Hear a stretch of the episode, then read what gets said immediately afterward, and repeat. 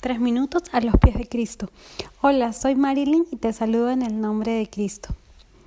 No siempre me encantó mi vida. De hecho, han habido días en los que no he entendido el propósito de mi vida y días en los que la confusión de mi mente y mi corazón eran gigantes. Luego conocí el amor de Dios y eso me ayudó a tener una barrera protectora y una suerte de baranda de la cual podía tomarme cada vez que tenía pensamientos un poco filosóficos sobre mi existencia y deshacer mis reclamos absurdos de lo que tenía y lo que me hacía falta tener. Ahora me pregunto si es que realmente estamos conscientes para lo que hemos sido llamados en Cristo y si es que realmente sabemos lo que somos ante sus ojos, lo que somos para Él. Primera de Pedro capítulo 2 en versículo 9 dice, pero ustedes son linaje escogido, real sacerdocio, nación santa, pueblo que pertenece a Dios, para que proclamen las obras maravillosas de aquel que los llamó de tinieblas a luz admirable. Ustedes antes ni siquiera eran pueblo, ahora son pueblo de Dios.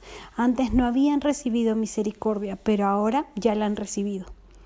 Puedes volver a leer este pasaje bíblico y personalizarlo. Entonces quedaría algo así como, soy linaje escogido, soy real sacerdocio, soy nación santa, soy un pueblo que pertenece a Dios. Él me ha llamado de tinieblas a luz. ¿Qué significa eso para ti? ¿Cómo te sientes tú al respecto de esa verdad? ¿Crees que realmente eres todo eso? Es hermoso descubrirlo. Apropiarse de la palabra de Dios lo cambia todo. Hacer tuya la única verdad de Jesucristo y sus promesas lo cambia todo. ¿Cómo puedo yo envidiar a los demás o sus vidas si es que yo soy linaje escogido? ¿Cómo puedo buscar confundirme con la multitud y seguir actuando como un incrédulo si es que yo soy real sacerdocio? ¿Cómo puedo seguir mintiendo o vivir en desánimo si es que yo soy nación santa apartada para Él? ¿Cómo puedo ser egoísta si es que yo soy pueblo que pertenece a Dios? ¿Cómo puedo seguir viviendo en mi pecado si es que Él me ha llamado de tinieblas a luz? ¿Qué hago ahora que soy todo eso? Primero, lo creo. Segundo, lo agradezco.